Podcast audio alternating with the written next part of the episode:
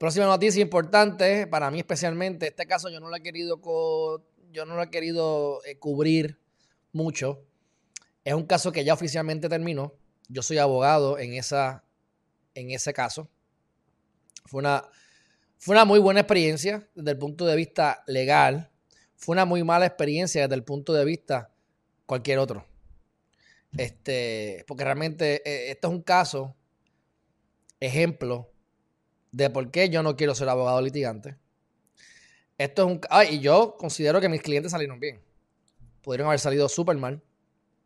Y, obviamente, pudieron haber salido mejor, pero tenían que gastar tanto dinero que terminaron saliendo súper bien. Ahora, eso no es el punto. El punto es que no hay forma de que la familia de Levitt no hay forma de que a ellos les haya ido bien. No hay forma. Porque, o sea, esto es un caso que estuvo desde el 2016. Si mal no recuerdo, yo entré en este caso, esto empezó en octubre, yo entré en diciembre 2 de 2016. Esto hace como un mes o dos meses es que se hizo final y firme, o sea, se hizo completo, se acabó. Y este es el revolú de, lo, de, lo, de la música de Rafi Levitt. ¿Qué es lo que ocurrió en este caso a, a grosso modo? Ya el caso se acabó, así que técnicamente fuck you, eh, eh, ¿verdad? A nivel de ética, yo voy a tratar de, no llegar a mis comentarios muy personales, porque tengo comentarios muy personales que, diría. Porque es que esto es un ejemplo de, abogados mm, que, que, no deben ser abogados o lo que uno critica de los abogados como tal. Y la mezcla de que en un, no hay mejor caso que el que no se ve, mezclado con que todas las partes pueden perder en un caso, casi siempre todos pierden.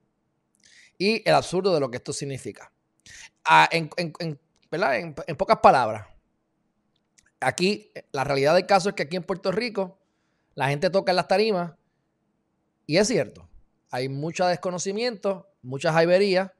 Entre desconocimiento y jaibería hay muchas veces que las canciones no se pagan por tocarlas.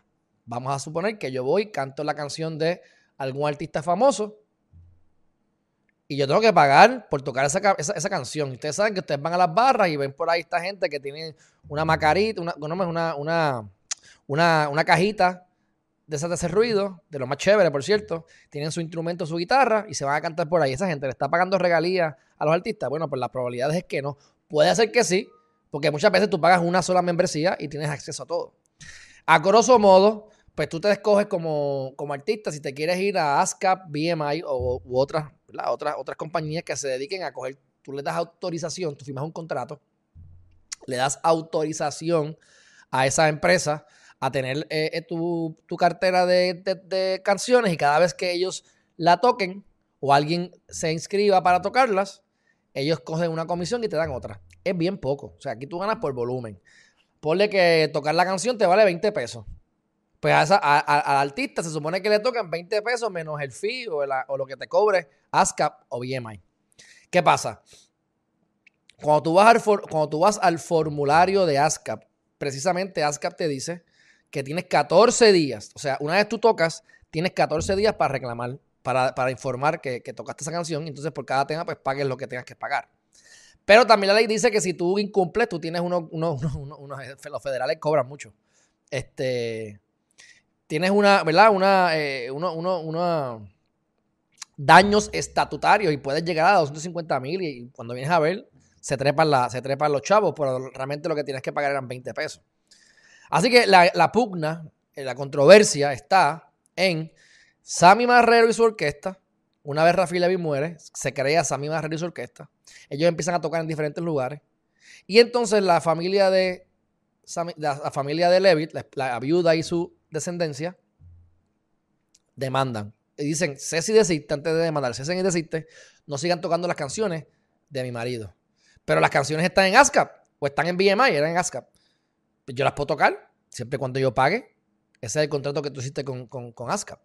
Así que yo sigo tocando mis canciones, pero me encargo de pagar lo que tenga que pagar. ¿Qué pasa? El formulario dice que tienes dos semanas para pagar. El pago se hace después de que toquen. Y entonces la demanda de la controversia va en dirigida que tú tocaste sin haber pagado mis 20 pesos. Yo te dije a ti que tú ibas a. Yo te dije a ti que tú ibas a, que tú no podías tocar. Tocaste, me pagaste después, me pagaste, pero me pagaste tarde. Se supone que fuera antes. Y yo te había pedido que me pagaras, que nos asociáramos. obviamente, cuando tú vas a ver lo que le ofrecen, es como que es como decir el, el 80% de lo que gane la orquesta me lo vas a pagar a mí, que soy la heredera. O sea, no tiene sentido porque hay un montón de. Las orquestas, especialmente de salsa y merengue, tienen un montón de, de músicos. Y cuando tú vienes a ver, no ganan mucho. Pero tienes que cobrar bastante porque si cada músico se gana 150, 200 dólares por tocar y hay 15 músicos, suma, multiplica. Más tienes el road manager, tienes el manager, tienes los artistas principales. O sea, cuando vienes tienes una nómina de 7, 8 mil pesos. Y si no es así, pues están ganando extremadamente poco. Así que, este, finalmente, la corporación deja de pelear y entonces, pues, hay un montón de abogados, se renuncian, pasan revoluciones. O sea, la cantidad de... Eh, sacan la, sacan la, sacan la música de Rafi Levitt. Ya la música de Rafi Levitt a partir de, si no mal no recuerdo, 31 de diciembre de 2019. Eh, se acabó, 2018, creo fue 2019. Este, la sacaron de las carteras, así que ahora literalmente nadie puede tocar las canciones de Rafi Levy a menos que hagas un negocio con ellos directamente. Está bien, eso es lo que hace dañar la imagen de Rafi Levy y la gente se va a olvidar porque las nuevas generaciones no van a escuchar a Rafi Levy. Eso no me parece que es lo correcto. Este, pero nada, querían, que, querían callarle la boca y pues siempre los abogados que por demandar, pues demandan. O sea, usualmente yo soy el demandado, no el demandante, pero hay, hay, bufetes que se dedican solamente a demandar. Porque si ganan algo, ganaron algo, tú sabes. Este, para mí es una pérdida. Para mí es una pérdida. Yo no tengo, yo no he visto los bills, yo no tengo lo que facturaron, pero créanme que si yo sé, si yo sé que habemos cuatro abogados en una mesa, vamos a poner que habemos seis abogados en una mesa. Y tres abogados son de un bufete. Y tú sabes el, ranking que tienen dentro del bufete. Así que tú puedes estimar que, está facturando el menos que factura, factura 150 y a lo mejor el panel factura 400, 350 pesos la hora. Desconozco con esa actitud. No importa, son tres.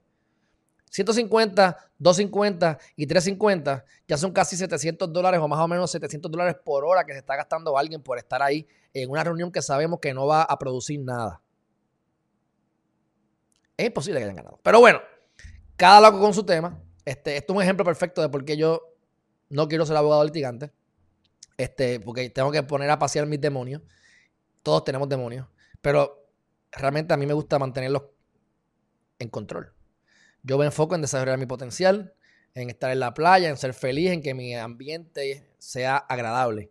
Y bregar con abogados y abogadas que no, que verdad, que, tú lo ves en su vida personal, ¿verdad? Y pues, da pena. Pero bueno, el que hace daño, el que hace daño, se hace daño a sí mismo principalmente.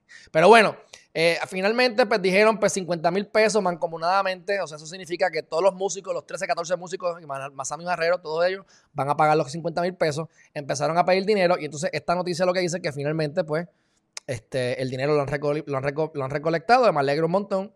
Qué bueno. Este.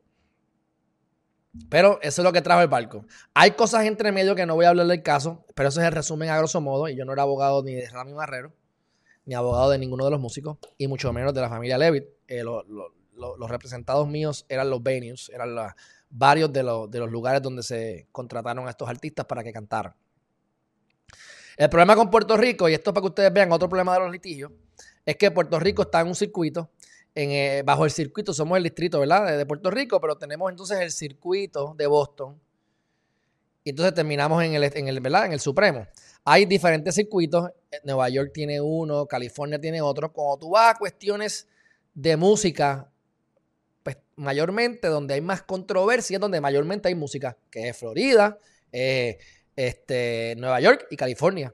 Si hay problemas de regalías, de películas, es más o menos Hollywood. o sea que los casos tú los ves en otros circuitos. Cuando tú vas a, traer argumentos, te vas a los argumentos de nuestro circuito, definitivamente Sammy Marrero no tenía un incumplimiento ahí. Ahora, para mi juicio, a mi juicio, ¿verdad? Ahora, y esto cambió de juez, no te digo cuatro años en el caso. Finalmente pusieron un juez federal nuevo y él, o sea, en el caso, y ese, él sí resolvió súper rápido y me gustó. Este, que, lo hizo con premura. Pero entonces los argumentos que están trayendo son argumentos que no estaban en el circuito nuestro, están en otro circuito, sé que de manera persuasiva. Pero entonces, como los jueces muchas veces no quieren resolver, te dicen, resuelvan ustedes y hay que hacer 500 mociones.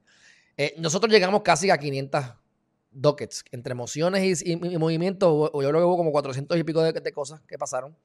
Son miles y miles de dólares en, facturación de abogados. Por eso es que después en la Junta están facturando 800 millones de pesos, mi gente. Pero es que para poder cumplir con el debido proceso y que, el juez se sienta conforme en que se han hecho todos los argumentos habidos y por haber y que cuando se termine su decisión, su decisión no va a ser revocada en un tribunal superior, pues tienes que pelear y pelear y si yo te digo una estupidez, tú tienes que refutar la estupidez. Si yo te digo a ti que el cielo es, el cielo es anaranjado o el cielo es violeta, tú tienes que argumentarme por qué no es violeta. Es lamentable, es una cosa bárbara. Este, pero bueno, ahí vamos. El caso se acabó. Yo había negociado con mis clientes en diferentes, en diferentes áreas, en diferentes momentos del, caso.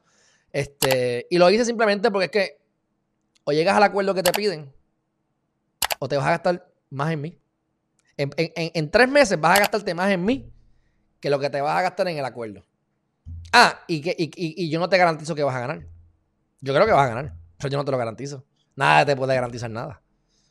Y si pierdes, tienes que ir entonces a un tribunal superior te va. un caso federal, tú te gastaste medio millón de, medio millón de pesos con un guille, pero brutal. O sea, un caso, ¿verdad? Eh, fuerte. No estoy hablando de este, aunque aquí se tienen que haber gastado más que eso en general, entre todo el revuelo que ocurrió. Pero son casos que para mí no tienen sentido y eh, no han resuelto nada. Llegar a un acuerdo, mi gente, si tú llegas a un acuerdo no hay jurisprudencia, seguimos en las mismas. La gente va a seguir haciendo lo mismo. Y ASCAP debería bueno, debería la jurisprudencia establecer lo que ASCAP establece por el formulario, pero si esto es así, ASCAP no debería permitir que se paguen las regalías hasta dentro de 14 días después de haber tocado. No, tiene, no hay congruencia entre una cosa y la otra, pero bueno, hayan otras controversias que no importan. Ya finalmente esto terminó. Sammy Marrero tiene sobre 70 años. Y pues, le deseamos lo mejor dentro de lo que pueda ser mejor. Porque lo que, lo que cantó toda su vida no lo va a poder cantar ya.